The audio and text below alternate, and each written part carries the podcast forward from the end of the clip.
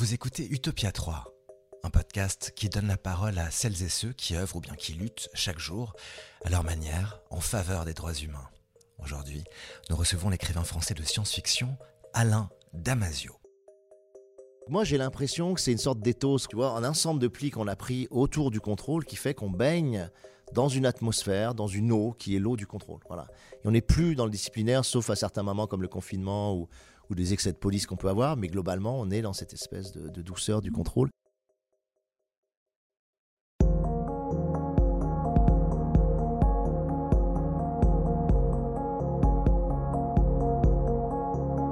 Ils sont là, parmi nous, jamais où tu regardes, à circuler dans les ongles morts de la vision humaine.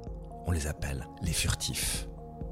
Les furtifs, ce sont des créatures faites de chair, de son et surtout de mouvements en métamorphose permanente qui échappent à notre société de traçage. Vous savez, celle dans laquelle vous vivez et où le libéralisme et la technologie maximisent nos servitudes volontaires. Les furtifs, c'est aussi le titre du troisième roman d'Alain Damasio. Un livre immense, publié en 2019, poétique et féroce, foncièrement politique et d'une ambition littéraire ahurissante. Damasio y met en scène un père lancé à la recherche de sa fille, parti avec les furtifs, et décortique avec une sidérante minutie la mécanique qui a vu le technocapitalisme détruire peu à peu nos libertés fondamentales. Utopia 3 a eu la chance, vraiment la chance de s'entretenir avec Alain Damasio lors de sa venue à Genève à l'invitation croisée du Festival du film et Forum international sur les droits humains, le FIFDH, et du Festival Numérique Games à Yverdon-les-Bains. Pour écrin à cette rencontre, l'un des plus beaux lieux consacrés au savoir à Genève, la bibliothèque de Genève, la BGE, où à l'invitation de la direction, Alain Damasio a été autorisé, chose rare, à consulter le manuscrit du contrat social de Jean-Jacques Rousseau. Un ouvrage fondamental qui, à sa parution en 1762, a fait l'effet d'une bombe philosophique et politique, Rousseau y affirmant la souveraineté du peuple à travers un pacte scellé entre les individus dans le but de remédier aux inégalités de la société.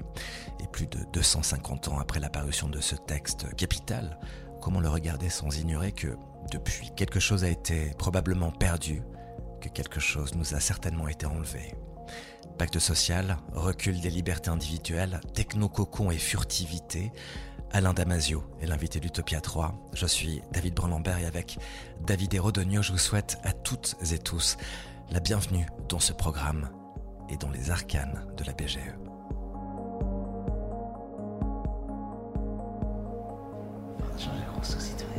Le consulter.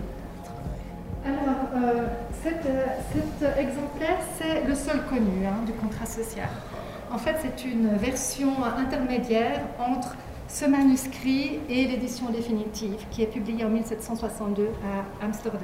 Donc lui-même, il faisait C'est son très justification. visible. Ah ouais, carrément. Il écrivait super bien, c'est ultra clair en fait. Voilà le titre, Ah, le titre, ah ouais, carrément. euh, qui est barré deux fois. Il hésite. Il écrit d'abord euh, du contrat social, et puis après, De la société de la civile, société civile, ouais. et revient du contrat social. Donc il hésite. Le sous-titre également. Il hésite en trois sous-titres.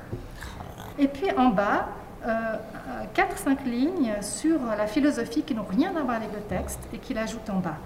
Donc euh, c'est vraiment intéressant de, de voir euh, l'évolution de, tu de la essai sur la constitution de l'État, essai sur la forme de la République, essai sur la formation. J'arrive pas à lire après. du corps politique. Du corps politique. Voilà. Ouais, bonjour Alain Damasio. Donc, euh, je, je suis en direct de la bibliothèque de Genève, où je viens de racheter le manuscrit de Jean-Jacques Rousseau. T'imagines le délire. Ça serait pas mal.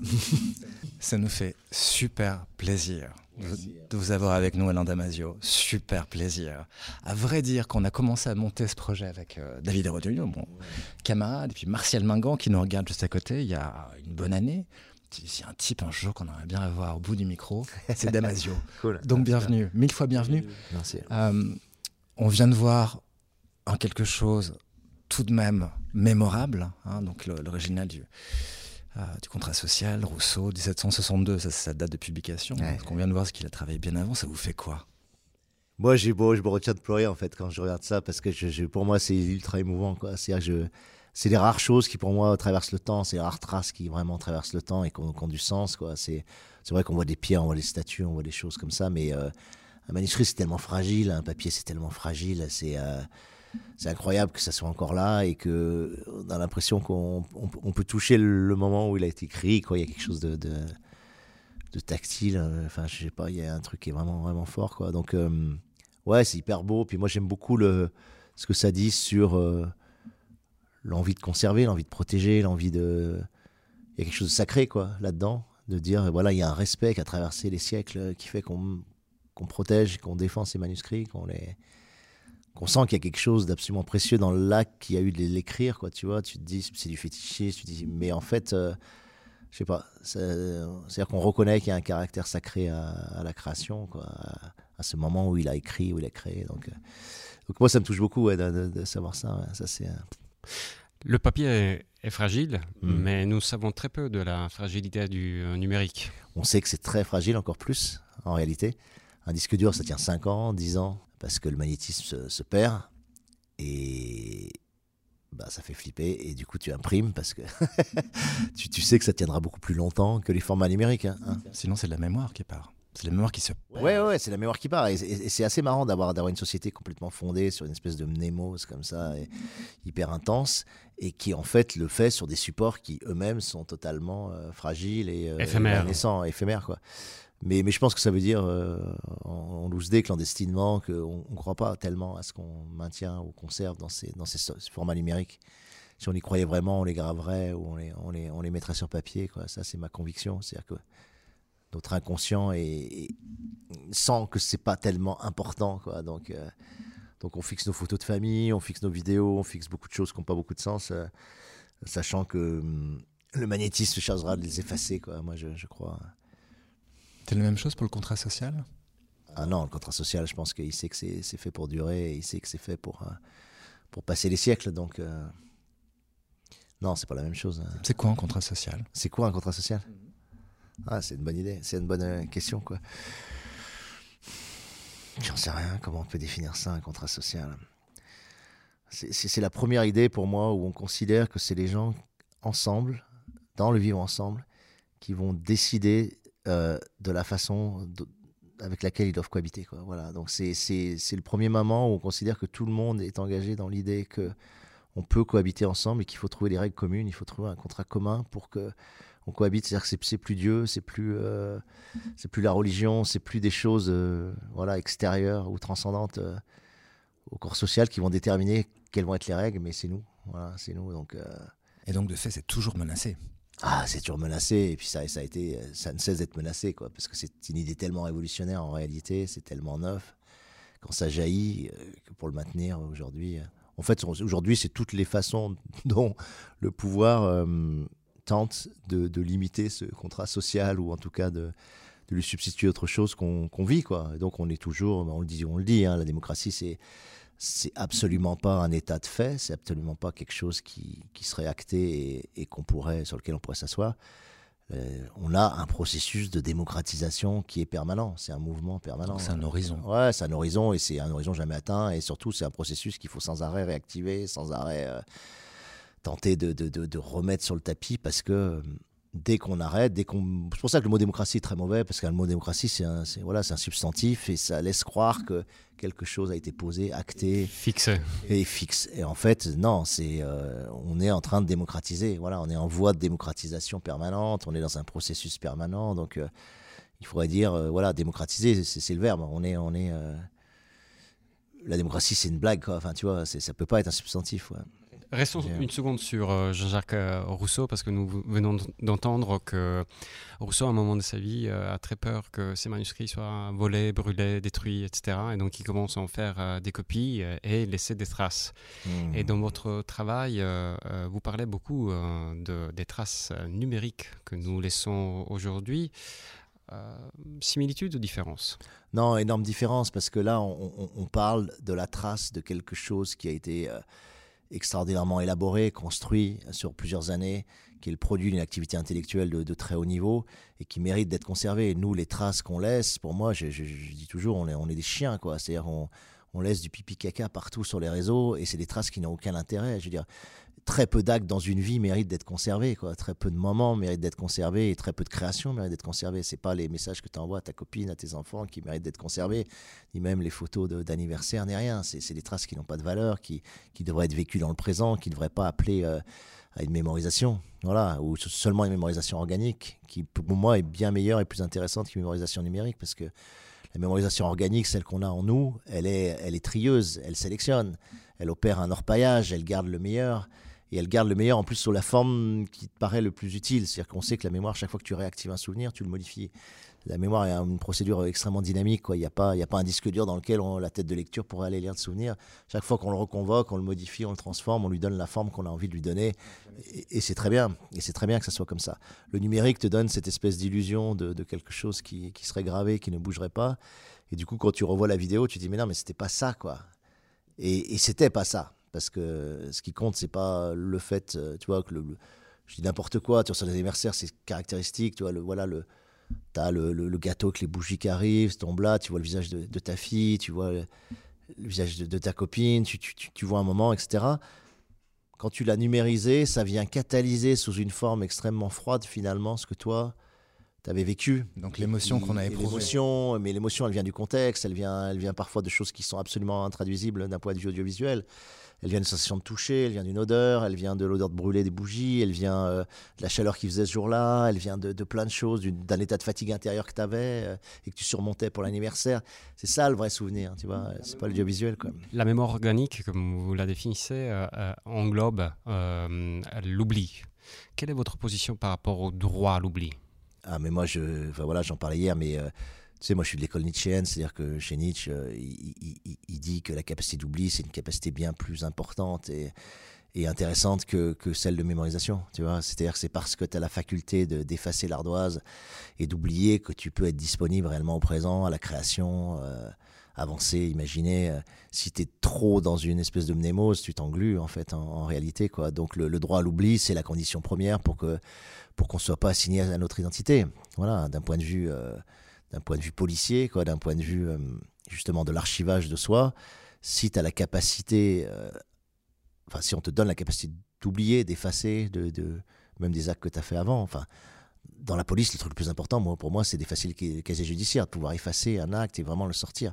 Ce qui est plus possible en fait aujourd'hui, parce qu'ils doivent le garder. Forcément, il y a une copie qui traîne quelque part et, euh, et on donne plus du tout le droit à l'oublier en fait. Donc, donc on permet à personne de se re, de se reconstruire ou de devenir autre ou de devenir autre qu'il était avant. Il est constamment assigné à ses actes passés. Euh, et ça, c'est pour moi l'inverse de la, de la capacité de métamorphose et, et d'évolution d'un être humain. Quoi. Donc ça, c'est... On t'assigne à une essence. Quoi. Tes actes deviennent ton essence et on te considère... Euh, mais on le voit aujourd'hui, toi, si je prends l'exemple, moi j'ai un exemple qui me touche toujours beaucoup, c'est, l'exemple de Bertrand Cantat, le chanteur de Noir Désir, donc qui, qui fait un homicide, hein, voilà, qui fait 5 ans de prison. Il les fait, il n'a jamais nié les, les, faits. Et quand il sort, il n'a pas le droit à l'oubli, en fait. Tu vois Voilà. Il est assigné indéfiniment et jusqu'à la fin de sa vie à ces actes-là. Et le fait de ne pas lui accorder l'oubli, je trouve que c'est euh, peut-être la pire des punitions, euh, en fait. Mm. Et le droit à la solitude, Alain Damasio Ça, ça devient difficile. Hein ça devient difficile parce que tu vis dans un monde où, euh, où, le continuum de connexion est présent partout. On vit dans un bain d'ondes, on vit dans un... C'est très difficile d'avoir des moments, des endroits maintenant qui ne sont pas connectés, quoi, tu vois, où tu tu allumes l'ordinateur et tu n'as rien dans le réseau Wi-Fi, tu vois. Et quand tu n'as rien dans le réseau Wi-Fi, tu as toujours quelqu'un qui a un réseau 4G et qui va te, donner la connexion euh, partout. Donc, euh, ça veut dire qu'on considère que tu es tissé en permanence à, l'espèce de, de, continuum de communication euh, qui, est censé être le, voilà, le cocon dans lequel on peut pas, duquel on ne peut pas s'abstraire. Donc, Ouais, la solitude devient dure parce qu'il faut trouver un blind spot, il faut trouver.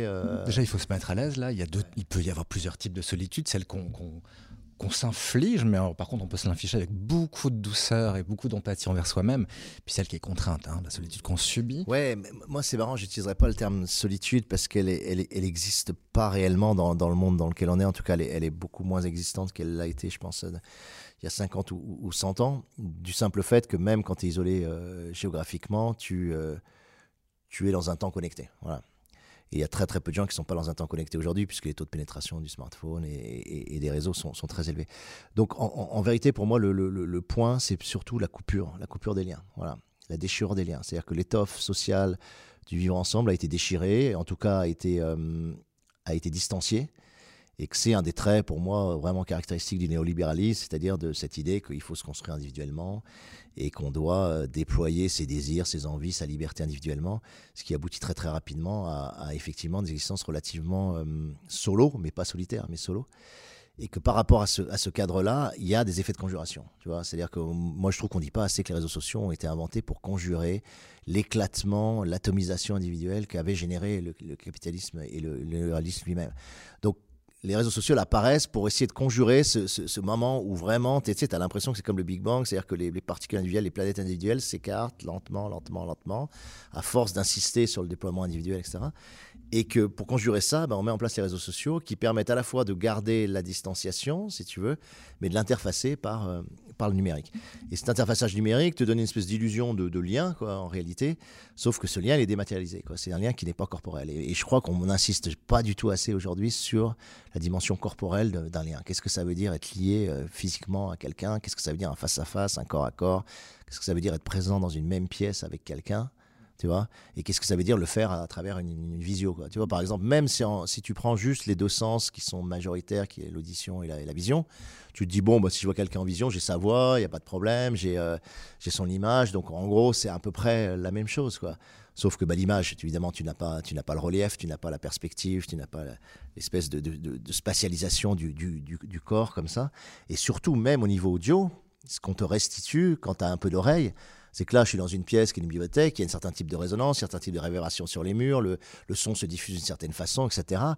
Et cette, structure de réverbération, elle te spatialise toi aussi dans l'espace, elle t'inscrit dans un espace et inscrit l'autre dans un espace. Et quand tu n'as pas ça et quand on voit en stéréo, en mono, le, son de l'autre, tu ne partages pas le même espace sonore que lui. Lui, il est dans sa chambre avec tel tel système de vibration. Toi, tu es ailleurs, tu es peut-être dehors dans un café avec un autre système. Et du coup, tu ne partages pas l'espace. Voilà. Et tu as beau être relié, on a beau te, intercéder des, images comme ça, on n'est pas dans le même espace au même moment, on ne, partage pas une corporité euh, qui est cette inscription dans l'espace. Et ça, pour moi, c'est hyper important parce que c'est le premier élément du commun, du partage. Et euh, c'est pour ça que je critique beaucoup dans les furtifs euh, toute cette idée de réalité ultime ou d'une réalité qui serait individualisée pour chacun. Parce que si on arrive à ça, on enlève le dernier socle du commun ontologique, du commun qui est voilà, le commun qu'on a là quand on discute tous les trois. Donc, Ouais, moi ça me ça m'impressionne. Donc je, suis moins touché par les aspects de solitude que par l'idée euh, ouais, de distanciation sociale, qui a été un mot euh, extrêmement investi dans le Covid, mais, mais, mais qui est le mot du néolibéralisme actuel. Pour moi, on distancie socialement les gens et on essaye de, de reconstruire le, le, le, système de lien par... Euh, un contrat social distancié. Ouais, contrat social distancié. Mais tu vois, et, et, et ce qui est vraiment intéressant pour les GAFAM, c'est-à-dire que cette distanciation sociale, qui oblige à l'intermédiation donc euh, numérique fait que tu vas laisser de la trace. C'est-à-dire que toi là on est en train de s'enregistrer, mais imaginons qu'on coupe les micros, on discute entre nous, personne va prélever des traces sur ce qu'elle est en train de se dire. On va pas laisser d'archives de ce qu'on se dit, donc on pourra pas en extraire euh, évidemment des profils, des goûts, des, des, des tropismes, des, orientations. Et donc le monétiser. Voilà, et le monétiser à l'arrivée. Or, dès que tu, tu, tu, crées une interface, tu crées la possibilité de capter. Voilà. Et c'est ça la différence, c'est que tu as un outil de captation, tu as un système de captation qui va générer de la trace, et la trace ensuite elle est utilisable, et effectivement tout est... Voilà. Et ça c'est vraiment nouveau, et, avoir eu l'idée de générer de la plus-value à partir des traces, c'est, oui c'est une vraie idée de génie du capitalisme tardif. Quoi.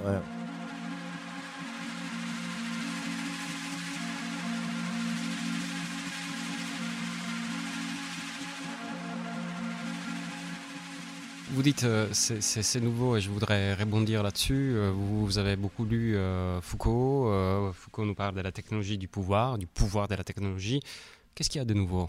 Il écrivait dans les années 70, 70. Il y, a beaucoup de choses nouvelles. Par exemple, si tu prends juste le, son analyse du, panoptique, tu vois, de, de, dire, OK, on a, on a une personne dans une prison qui est dans une espèce de, tour centrale avec des, quelques meurtrières et qui, à partir de ces meurtrières, regarde comme dans, dans les rayons d'une roue peut regarder dans, chaque cellule sans que la personne qui est puisse savoir qu'elle l'est.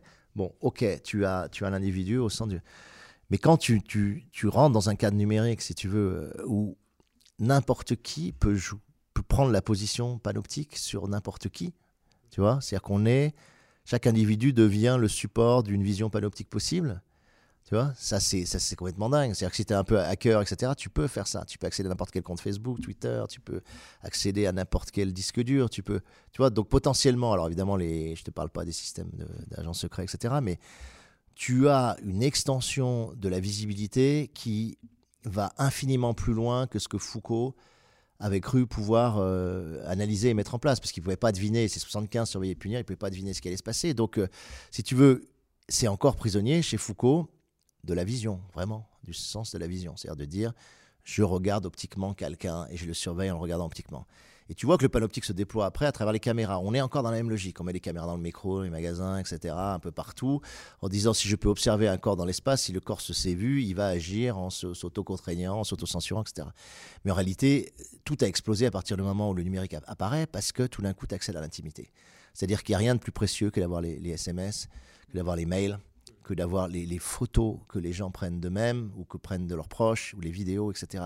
C'est-à-dire que tout d'un coup, tu arrives à déposer tout un ensemble, à sédimenter un ensemble de traces personnelles extrêmement intimes, qui disent des choses extrêmement intimes sur tes sentiments, sur les gens que tu aimes, sur la fréquence à laquelle tu leur parles, les, les, que tu as, etc., les difficultés que tu as avec ta femme, les euh, difficultés que tu as avec ta fille. Enfin, tout ça peut être absolument connu juste à partir des traces que tu, que tu laisses sur ces... Euh, et finalement, c'est ça qui est paradoxal, c'est que la vision donnée par la caméra ou un regard humain est beaucoup moins intéressante que les textes tu vois, et le langage que laissent les gens et qui traduisent, euh, qui traduisent vraiment leur état émotionnel intérieur. Et tu regardes 84, moi, chaque fois, je rigole sur 84 parce que les gens disent, oh là là, c'est, Orwell, 80. Mais je dis, mais, mais ouais, c'est petit bras, c'est vraiment très, très petit bras parce que tu as le mur écran qui te regarde. Il peut encore se loger, Winston, dans un coin et puis écrire son petit carnet intime, tu vois. Et ensuite, quand vraiment on travaille sur lui, tu as un mec qui est à plein temps, euh, tu vois, qui est en CDI et qui, euh, et qui bosse trois mois sur, sur, sur un type pour essayer de le lobotomiser, si tu veux.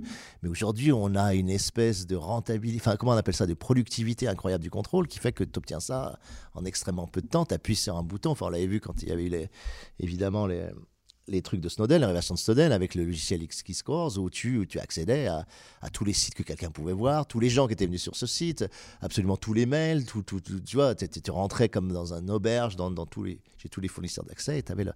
Donc, c'est très différent. Voilà. Donc euh, Foucault, c'est ce degré d'intimité, euh, il l'avait, bien sûr, il pouvait pas le deviner. Quoi. Voilà, c'est l'outil technologique qui a permis ça. Donc euh, l'outil n'était pas là en 75. Quoi. je, me permets de vous couper, Anand Damasio. Tout aussi choquant que les révélations de, de Snowden, notamment, était l'acceptation de ces révélations par l'opinion par publique. Ah, c'est vrai, oh, c'est relou, hein. oh là là, c'est grave. Et puis la vie continue. Ah bah ouais, carrément, hein, bien sûr. Ce que j'aimerais avancer avec vous, euh, Alain, ce serait euh, euh, de traiter de, de, de l'extraordinaire docilité dans laquelle notre ère est plongée désormais. Qu'est-ce qui nourrit cette docilité? Ouais.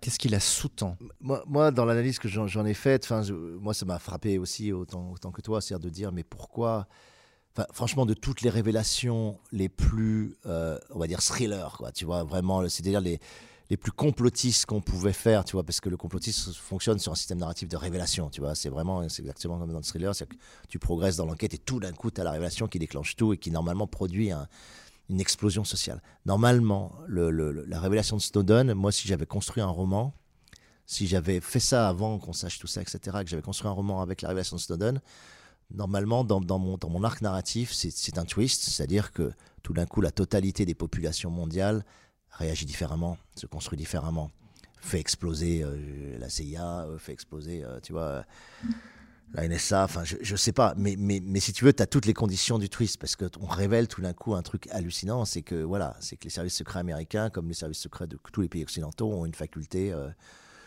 panoptique extensive sur, sur toutes nos vies les plus, les plus intimes. Bon, qu'est-ce que tu veux faire de plus gros dans, en tout cas dans le régime du contrôle, tu vois, euh, c'est pas le régime disciplinaire, c'est le régime du contrôle, mais qu'est-ce que tu veux faire plus gros que ça? Rien. Enfin, tu vois, je peux pas faire mieux que ça. Hein. Narrativement, euh, Snowden, ce qu'il a fait, euh, je comprends qu'il ait sacrifié sa vie pour, pour révéler ça, parce qu'il devait se dire, voilà, je, je, dois me sacrifier, mais ça va tout changer. Rien n'a changé. Ok? Ça fait un gros blob, tu vois tout le monde a dit oh là là c'est incroyable etc et là c'est complètement enterré. Enfin moi j'ai l'impression que toi il y a eu quelques années où quand même où ça vibrionnait et puis bon. Et donc moi je me suis posé la question. Je me suis dit mais pourquoi? Pourquoi? Qu'est-ce qui se passe? La, première raison c'est que ça touche pas la vie, la vie des gens. En tout cas ça la touche peut-être mais ils le voient pas. D'accord? Donc si tu es dans un régime dictatorial et que le moindre écart fait que ça se paye et que tu prends des coups de matraque ou on te torture ou on te met en prison tu vois l'effet immédiatement. Là ce qui est extrêmement vicieux c'est que l'effet tu vas pas le voir c'est-à-dire que tu peux être manipulé, ça peut être réutilisé à tel ou tel moment, mais tu n'en seras jamais conscient. Ça reste opaque. Donc déjà, ça va pas générer, tu vois, et c'est ça le régime de contrôle, ça va pas générer un, espèce de choc euh, personnel puisque tu vas pas voir du tout. euh. Alors de temps en temps, tu vois arriver des, pub- des publicités personnalisées. Moi, j'ai des copains qui me disent, euh, tout d'un coup, ils parlent de telle marque de, de- de basket et ils reçoivent par SMS sur leur téléphone portable la marque de basket.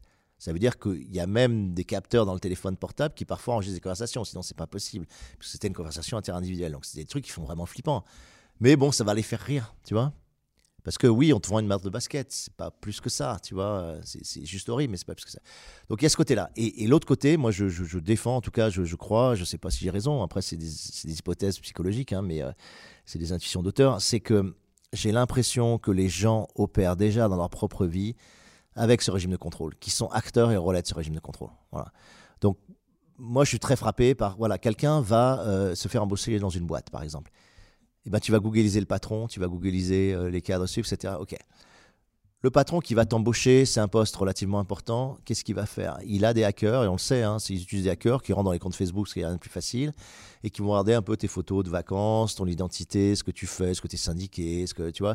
Il va essayer d'avoir une vision de ce que tu es, indépendamment des 45 minutes que tu vas passer en entretien euh, avec lui. Il va essayer de se rassurer parce qu'il va t'embaucher plusieurs années. donc il est déjà lui aussi dans une logique de contrôle. Pareil, le père, il va regarder euh, le Facebook de sa fille, tu vois. Il va essayer d'être ami avec sa fille pour pouvoir regarder un peu ce qui se passe. La fille, elle va regarder l'historique de recherche de son père. Tiens, qu'est-ce qu'il fait, mon père? Où il va, etc. Les, les, les, les époux entre eux.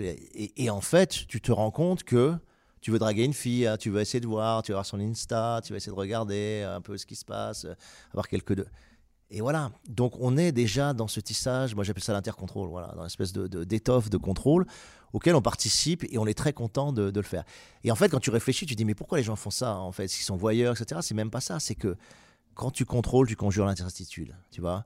Et plus tu es isolé, distancié socialement, moins tu es dans une communauté unie qui te soutient, qui est assez solide, qui est assez solidaire, plus tu es fragile par rapport à l'ensemble du corps social et plus tu as besoin de te rassurer sur les incertitudes générées par les autres, tu vois.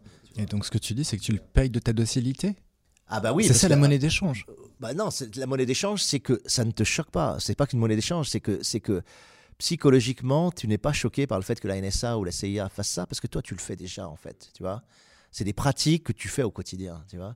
Et ça te paraît presque normal de le faire. Tu peux presque comprendre que le gouvernement le fasse, parce que c'est son boulot de surveiller un peu euh, ce qui peut déconner, les anomalies qui peuvent se générer, le terrorisme potentiel, l'extrême droite, l'extrême gauche, de l'islamisme, ce que tu veux. Donc, euh, il y a de ça. Donc, moi, j'ai l'impression que c'est une habituation, c'est une acclimatation à des pratiques de contrôle qu'on a tous au quotidien et qui fait que quand ça vient du haut, tu dis ouais, bon, bah, ok, mais. Mais il n'y a, pas quelque chose de. Après, c'est l'intuition, hein, j'en sais rien. hein, Il n'y a pas quelque chose de euh, très démocratique, je provoque hein, délibérément Ouais, dans, la démocratie du contrôle, ouais, ouais. Euh, Parce Si, que, si. parce, que, parce que du coup, euh, je deviens le surveillant de quelqu'un d'autre, je rentre dans l'intimité de quelqu'un d'autre, quelqu'un d'autre le fait pour moi. Euh, et donc, euh, la docilité pourrait s'expliquer aussi comme ça. Ouais. Et ça, c'est très effrayant ou euh, c'est peut-être un, un très grand progrès vers euh, cette euh, démocratisation dont on parlait tout à l'heure. Moi, je crois qu'on voit pas assez à quel point il y a une fragilité ou une vulnérabilité ressentie des gens qui fait leur besoin de contrôle. Voilà. À la fois leur besoin de contrôle et leur besoin d'être contrôlés. Tu vois, ils sont rassurés par le fait d'être contrôlés. Moi, je suis, je suis assez sidéré par ça. Tu vois, sur le confinement, par exemple, je suis assez sidéré à quel point les gens se sont pliés docilement à des normes, etc. Et ça les gêne pas finalement d'être contrôlés et qu'on contrôle les autres. Tu vois. Et, eux-mêmes, ils, jouent parfois le rôle des flics à contrôler euh, les autres gens, en disant attendez, vous n'allez pas sortir là, vous êtes à plus d'un kilomètre de chez vous, etc.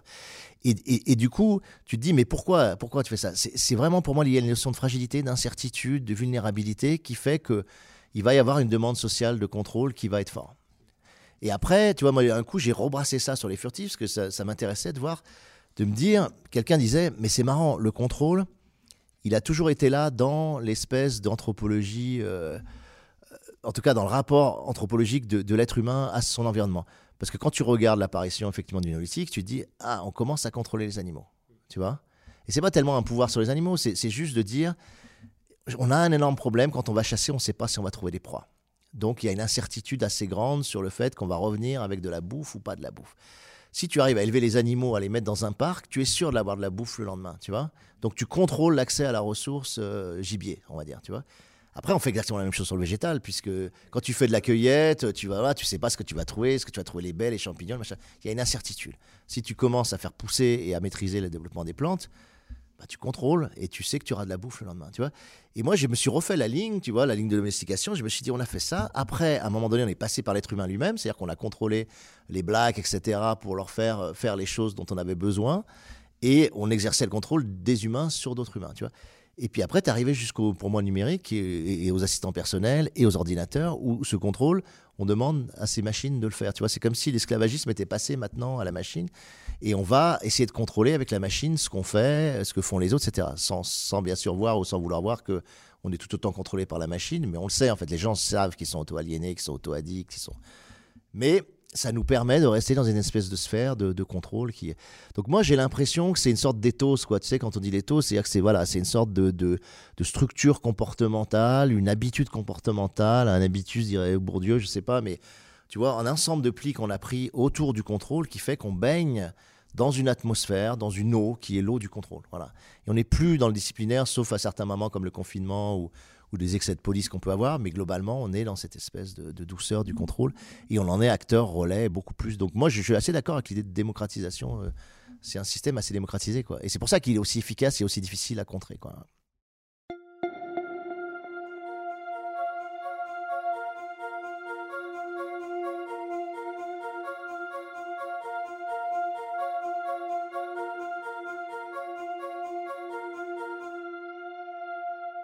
Alain, vous rêvez à quel type de gouvernance nouvelle? Moi, je crois que justement, vu, le continuum de contrôle dans lequel on, est immergé, il faut, il faut. Euh, alors, c'est difficile les, bonnes métaphores, mais, mais voilà, si on, imagine que le contrôle est une eau, est un océan dans lequel on, baigne, pour moi, il faut faire émerger des îlots qui, créent des discontinuités dans, l'océan. C'est-à-dire des, des, zones dans lesquelles le fonctionnement soit absolument pas soumis au contrôle, en tout cas ne soit pas corrélé au continuum de contrôle du reste de la société.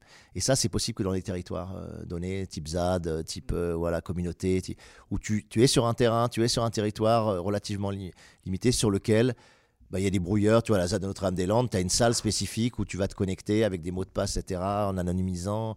Et ce qui fait que la zone, elle est quand même difficile à contrôler, en tout cas sur les échanges numériques. Et elle est comme dissociée un peu. Euh.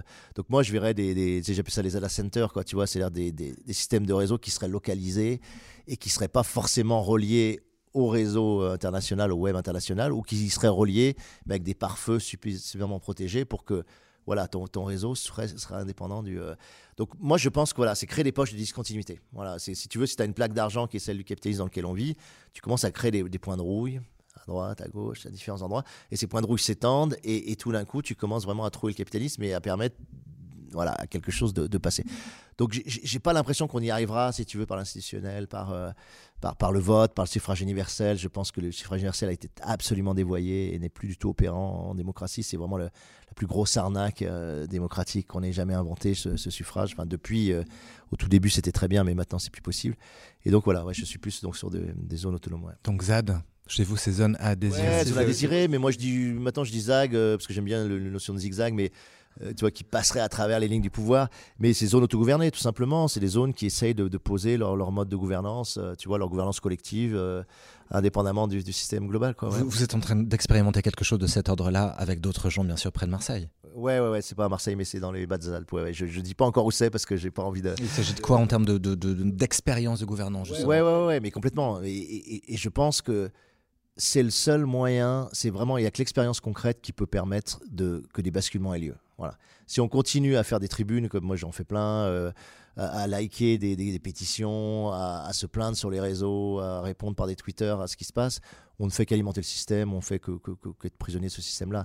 Il faut à un moment donné décrocher complètement, euh, aller dans des zones où tu expérimentes l'économie du gratuit, où tu expérimentes... Euh, le, fait de s'alimenter de façon autonome, de, de prendre l'énergie de façon autonome, de, voilà, même de se soigner de façon autonome, enfin, tu de, reprendre la main sur des expériences anthropologiques qui soient disjointes de, et qui ont existé avant, bien avant. Enfin, tu vois, les sociétés sans État avaient développé énormément de choses. Aujourd'hui, moi, j'ai pas l'impression qu'on invente anthropologiquement quelque chose dans les, dans les ZAD, mais on va chercher des modèles anthropologiques qui fonctionnaient, qui était tout à fait opérant et qu'on a complètement abandonné, ou plutôt que le capitalisme a complètement euh, enfoui. Voilà, donc, euh. Vous écrivez de la science-fiction, je fais de l'histoire, donc euh, on est d'un côté vraiment aux extrêmes opposés.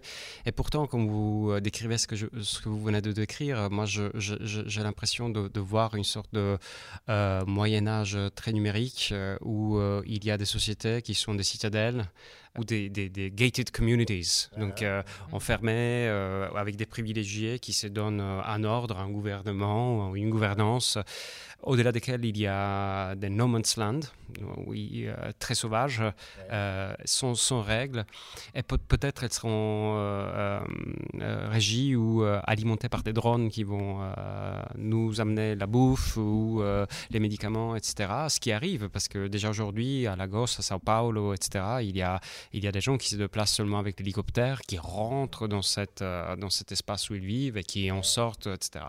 Et donc, euh, si, si, on suit ce raisonnement, on pourrait imaginer euh, non pas une ultra-connectivité, mais une connectivité qui sera à l'avenir beaucoup plus morcelée est beaucoup plus disrupted, saccadé.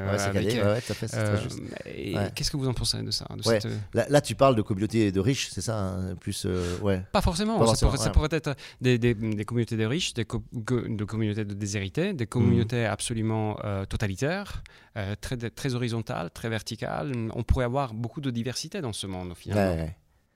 Alors, Bon, là, c'est des sujets euh, qui sont politiquement hyper, hyper costauds, mais moi, je suis assez d'accord avec toi. C'est-à-dire que j'ai l'impression que le mouvement, le prochain mouvement, en tout cas sur l'échiquier politique, va être un mouvement de disruption. C'est-à-dire va être un mouvement d'isolement de, de, de, plaques comme ça, euh, qui peut apparaître comme des plaques féodales, en tout cas sur les, sur, en tout cas sur les, populations euh, extrêmement aisées, ça sera le cas. C'est-à-dire que ce sera des plaques protégées avec un instinct de propriété très fort, hyper militarisé, etc. L'autre côté, sur les ZAD, c'est l'inverse. C'est-à-dire que c'est une ZAD, il n'y a rien de plus ouvert. En fait, n'importe qui peut venir, peut y repartir, il y a énormément de brassage. Je veux dire, la ZAD de Notre-Dame-des-Landes, on oublie de dire que c'est que 300 personnes, mais qu'il y a eu des centaines de milliers de personnes qui sont passées, qui sont venues s'en nourrir, qui ont amené des choses, qui ont, formé les gens sur place, que, que des gens sur place ont formé. Donc c'est vraiment une plateforme. C'est vraiment une plateforme d'échange qui a été très forte. Et en plus, comme c'était près de, Nantes, il y a eu beaucoup, beaucoup de mouvements entre l'urbain et le rural. Et, la position de la ZAD était extrêmement intéressante pour ça, en étant à 25 minutes de, de Nantes. Quoi. Donc donc moi, je vois plus ça. C'est-à-dire que moi, dans l'optique autonome, c'est jamais, jamais été une idée d'autarcie. C'est une idée d'avoir des laboratoires d'expérimentation en différentes zones et qui ne fonctionneraient pas de la même façon. Ça peut être des sortes de labos, on va dire, euh, humains euh, communistes, d'autres qui sont en gouvernance partagée un peu citoyenniste, d'autres qui peuvent être anards, d'autres qui peuvent être très très écolo, limite primitivistes, tu vois. Et c'est très bien que cette pluralité de formes euh, toute la difficulté, c'est qu'il faut qu'elles co-fonctionnent ensemble et il faut que y ait, cet archipel soit pas un archipel qui soit en conflit, mais qu'il y ait une fluidité là-dedans. Mais j'ai l'impression que, en tout cas, c'est ce qui est en train de se définir. Là, on voit en France, il y a énormément d'oasis qui se créent, d'espèces de ZAG, de ZAD, de tout ce que tu veux, qui émergent et qui, euh, qui sont quand même anti-sages, voilà, et qui obéissent à la même idée qu'il faut sortir vers le post-capitalisme, vers autre chose. Et le capitalisme lui-même essaye de se enfin, en tout cas, reféodaliser un certain nombre euh, comme ça. Il y a des fiefs qui effectivement se mettent en place. Donc c'est peut-être un mouvement effectivement politique qu'on va voir apparaître vraiment au 21e et qui va parce qu'il y a eu un miracle quand même du néolibéralisme et du capitalisme, c'est qu'il a réussi, avec ce système des, systèmes d'échange généralisé qui, est permis par la monnaie, par l'argent, à unifier en fait une espèce de truc. Et le numérique est venu relayer ça. Donc on n'a jamais eu un continuum pour moi euh, géopolitique aussi, euh, aussi impressionnant. Tu vois Même sur le Covid, moi j'étais sidéré que la plupart des, États du monde réagissent de la même façon. quoi comme s'il y avait une mimésis ou un caractère de viralité qui fait que finalement que tu sois en Chine, en Inde, en Europe, aux États-Unis, etc., en Afrique, ça, fonctionne à peu près, euh, tu vois, de la même euh, façon. On a utilisé les mêmes méthodes, les mêmes. C'était très surprenant pour moi. Tu vois, qu'il n'y ait, pas un pays qui dit Allez, nous, on fait de l'immunité de, de, groupe. Euh, tu vois, ils ont essayé un tout petit peu, puis ils sont vite rangés, parce que tous les États se copient entre eux. Et, mais ça, je pense que c'est le capitalisme qui a permis cette espèce. Là, la vraie mondialisation, on la voit, elle est là, quoi. Tu vois. Sur... Mais peut-être qu'on va arriver à une refragmentation, on va refragmenter. Mais c'est des thèses hein, qui sont défendues. Hein. Il, y a, il, y a, y a, un auteur du Comité Invisible qui défend ça, la fragmentation du monde, de refragmenter, de rebriser le continuum. Euh, pour qu'à nouveau euh, la liberté puisse émerger. vous parliez de mondialisation, mais en fait, on voit aussi euh, bah, justement le, cas de, la Covid, euh, on est l'exemple parfait. La réaction nationale et la frontière nationale réapparaître avec une force qui avait été oubliée temporairement pendant les années 1990-2000. Euh, ouais. La, Suisse. En euh, même temps, ils font tous la même chose. Tu vois, c'est ça. C'est-à-dire que chacun danse. C'est ça qui est ridicule. C'est-à-dire que tu prends les pays européens, on fait tous la même chose, et aussi mal, à peu près. Euh, mais chacun le fait dans son coin, tu vois. Et chacun se bat pour avoir les masques avant les autres, pour avoir les vaccins avant les autres. Euh, c'est ridicule, quoi, tu vois. Mais, mais effectivement, ça reste dans les frontières nationales, ce qui montre l'inanité de, ce fonctionnement. C'est typiquement une, pandémie qui aurait dû être traitée euh, de façon internationale, quoi, et internationaliste. Ça l'a absolument pas été. C'est juste tragique sur ce système de fonctionnement. Hein. On reboucle cette interview avant de vous dire au revoir. On a commencé par le contrat social, on s'est dit un certain nombre de choses. Qu'est-ce qu'on peut rajouter sur le contrat social après avoir dit le maintien, voire même la consolidation des frontières et l'hyper-vulnérabilité de nos États? Contrat social, qu'est-ce qu'on dit pour boucler, Alain Damasio Je sais pas, moi j'ai toujours la phrase en tête, le, premier qui ayant enclos un terrain, ça vise de dire ceci est à moi, fut le fondateur de la société civile, tu vois, c'est euh, à dire sur l'instinct de propriété ou sur le, rôle de la propriété dans, dans ce monde, quoi. C'est c'est peut-être, tu vois, si on parle de la science-fiction, il y a un livre magnifique d'Ursula Le Guin qui s'appelle euh, Les Dépossédés où elle met en place justement une société anarchiste, euh, Anares, face à une société capitaliste qui s'appelle Uras.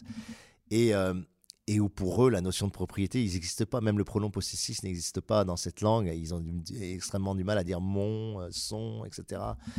Et, et je crois qu'on est tellement structuré autour de la propriété qu'avait, enfin tu vois, c'est le coup de génie de Rousseau de sentir que c'est l'acte fondateur en réalité de ce contrat social, en tout cas néolibéral dans lequel on va, enfin libéral et puis néolibéral dans lequel on va vivre que bah, peut-être qu'il faut attaquer ça. Voilà, et dire la propriété, c'est peut-être le grand concept qu'il va falloir atomiser si on veut, euh, si je veux revenir au commun et, et, rebâtir un contrat social différent. Moi, je ne sais pas. Il me semble que c'est un, aspect hyper important.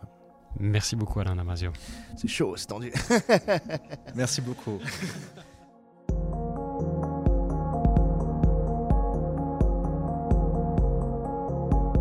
Alain Damasio était l'invité d'Utopia 3. Utopia 3, un podcast animé par David Hérodonio et David Brunambert, réalisation Martial Mingan avec la complicité de Julien Babel et de Julie Noyel, rappelait que Les Furtifs, troisième roman cathédrale d'Alain Damasio est paru en 2019 aux éditions La Volte et est désormais disponible en poche. Nous souhaitons remercier chaleureusement Isabelle Gattiker et toute l'équipe du FIFDH, Marc Atala, directeur de la Maison d'ailleurs et du festival Numeric Games à Yverdon-les-Bains, sans qui cette rencontre avec Alain Damasio n'aurait simplement pas pu avoir lieu. Et puis aussi saluer avec une immense reconnaissance pour leur formidable accueil, Frédéric Sardet, directeur de la Bibliothèque de Genève, la BGE, Georges Pérez, responsable d'unité service au public de la BGE, et enfin Paul Ochuli, conservatrice des manuscrits et archives privées de la BGE. Merci de nous avoir permis d'enregistrer ce programme dans cet espace merveilleux. Plus d'informations sur Alain Damasio sur le site du Festival du film et Forum international sur les droits humains www.fifdh.org ou bien sur le site d'Utopia 3 www.utopia3.ch où vous attendent d'autres podcasts réalisés en collaboration avec le FIFDH. Si vous avez apprécié cet entretien, nous vous invitons à nous laisser une note sous forme d'étoiles, 5 étant bien entendu l'idéal, sur la plateforme de podcast de votre choix. Je vous dis à bientôt pour un autre épisode d'Utopia 3.